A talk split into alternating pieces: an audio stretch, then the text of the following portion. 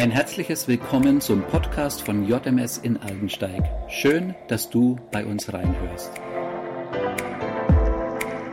Hast du schon einmal versucht, dir den Himmel vorzustellen? Auch wenn dieser Ort unbeschreiblich ist, hat doch jeder einmal schon vom Himmel geträumt. Straßen aus Gold, prächtige Villen, zubereitet für die Heiligen. Hast du schon einmal darüber nachgedacht, wie der Himmel den Atem anhielt? Als der Schöpfer des Universums geformten Staub den Atem einhauchte und ihn mit Leben beschenkte? Wir wissen nicht, wie lange die Abende der Freundschaft und Intimität zwischen Gott und Adam und Eva anhielten. Doch dann entschied sich der Mensch zur Rebellion gegen Gott. Die Beziehung zerbrach und sie konnte nicht mehr zur Gemeinschaft zu, mit Gott zurückkehren. Stell dir den Tag vor, als plötzlich die Nachricht im Himmel bekannt wurde, Gott stellt seine gefallene Schöpfung wieder her. Stell dir die Momente vor, als Gott sich outete und bekannt gab, dass nicht irgendjemand, sondern sein Sohn gesandt wurde, um die Strafe für ihre Sünde zu bezahlen. Ein für die himmlischen Herrscharen unvorstellbarer Plan. Warum würde Gott sich so demütigen, um eine undankbare und rebellische Schöpfung zu erlösen? Ganz einfach. Gottes Antwort auf die menschliche Rebellion ist Gnade. Gott ist anders als seine Schöpfung. Sein Wesen ist perfekt, seine Liebe hört niemals, auch, hört niemals auf. Auch dort, wo seine Gerechtigkeit die Strafe für das Böse fordert, heißt er doch den verlorenen Sohn willkommen. Es ist seine Liebe, die ihn antreibt, uns Barmherzigkeit zu zeigen, und es ist seine Gnade, die ihn motiviert, uns mit unverdienter Errettung zu beschenken. Gnade ist ein Geschenk, das keiner von uns jemals verdient hätte. Gnade sieht unsere Schuld, unseren Ärger, unsere Rebellion, unseren Unverstand. Aber göttliche Gnade sieht mehr als den Moment, sie sieht darüber hinaus. Gnade sieht unser Potenzial, unseren Wert in den Augen Gottes. Und ich weiß nicht, was die Engel dachten, als Jesus im Stall geboren wurde, als sie hörten, dass Herodes ihn umbringen will, bevor er überhaupt richtig laufen kann. Als dann, nach Jahren der Vorbereitung, der öffentliche Dienst Jesu begann, da gab es einige, die seine Wunder sahen, die in ihm Reich Gottes anbrechen sahen, aber die Mehrzahl verschwörte sich gegen ihn. Sie spuckten ihm ins Gesicht, sie schlugen ihn an ein Kreuz, eine Methode des Mordes, die nur schlimmsten Kriminellen vorbehalten war. Und Gott hielt die nicht, Gott hielt sie nicht zurück, seinen geliebten Sohn auf brutalste Weise umzubringen. Am dunkelsten Moment der Menschheitsgeschichte wurde die Gnade Gottes am hellsten sichtbar. Gott nahm die abscheulichste Tat und machte das größte Geschenk daraus. In 2. Korinther 5, Vers 21 sagt uns das Wort Gottes, denn Gott machte Christus, der nie gesündigt hat, zum Opfer für unsere Sünden, damit wir durch ihn vor Gott gerechtfertigt werden können. Deine Ewigkeit ist ein Ausdruck der Gnade Gottes. Ich weiß nicht, ob wir Gnade Gottes wirklich ganz jemals erfassen können. Wo wir die Gnade Gottes in unserem Leben verpassen, kommt Bitterkeit zur Geburt. Doch je mehr wir die Gnade Gottes ergreifen, wird die Fülle von Vergebung und Freiheit sichtbar. Aber wenn wir anfangen, in seine Gnade einzutauchen, wird diese Gnade unser Denken, unser Handeln und auch unser Leben verändern. Und auch wir werden zum Menschen die Gnade weitergeben. Im Neuen Testament finden wir das Wort Gnade über 150 Mal. Und wieder bringt Gnade in seiner, und die Bibel bringt Gnade in seiner ganzen Verschiedenheit zum Ausdruck. Jesus kam zur Erde voller Gnade und Wahrheit.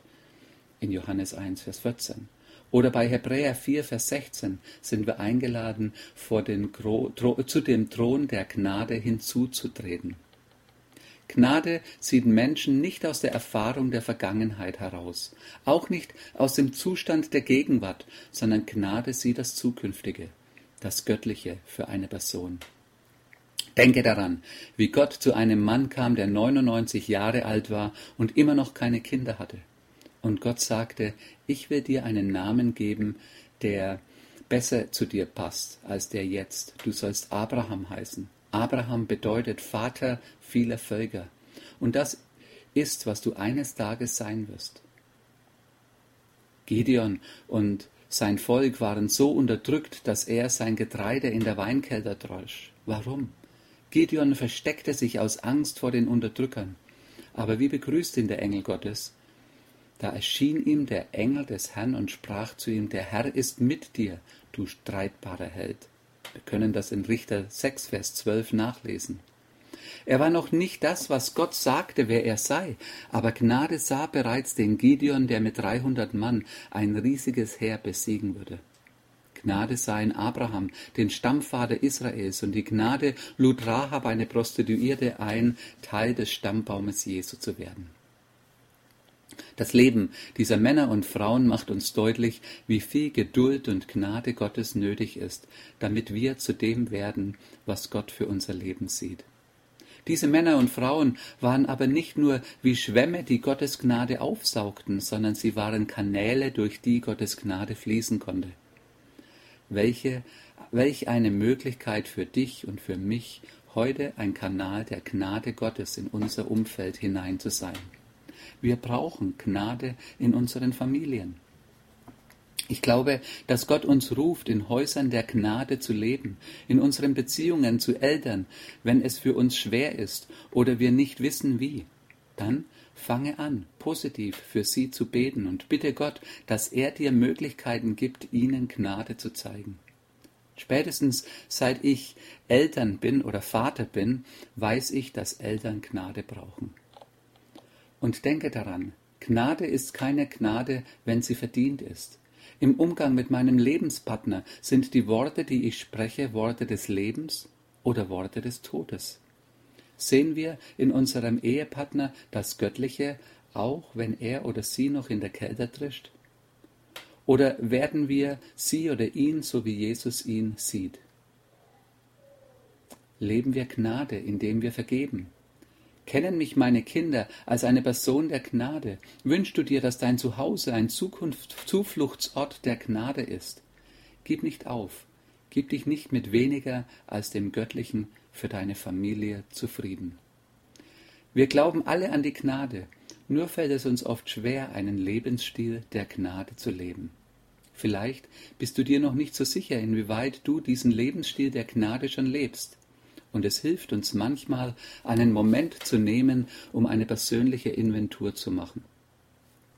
Jesus sagt, es gibt einen einfachen Weg herauszufinden, in welchem Zustand sich dein Herz befindet. Höre auf das, was du sagst. Wes das Herz voll ist, des geht der Mund über. Ein guter Mensch bringt Gutes hervor aus dem guten Schatz seines Herzens, und ein böser Mensch bringt Böses hervor aus dem bösen Schatz. Matthäus 12, 34 bis 35. Wenn dein Herz voll Gnade ist, dann werden es auch deine Worte sein. Deine Worte werden aufbauen und ermutigen. Gnade ermutigt, Gnade gibt unverdient, Gnade kostet dem, der sie gibt, einen hohen Preis. Gnade erwartet nicht zurück. Gnade denkt an andere und nicht an sich selbst. Gnade schaut auf das, was sein kann und nicht auf das, was ist. Gnade hilft Menschen, Christus ähnlicher zu werden. Gnade gibt nicht auf und klagt nicht an. Gnade übt Barmherzigkeit und beharrt nicht auf dem Recht. Gnade ist ein Ausdruck des Wesens Gottes an diese Welt.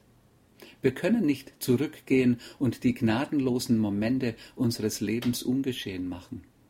Aber wir können den Gnadenstrom Gottes durch unser Leben in diese Welt hineinfließen lassen die so dringend Gnade braucht. Das wünsche ich dir hinein in dein Heute.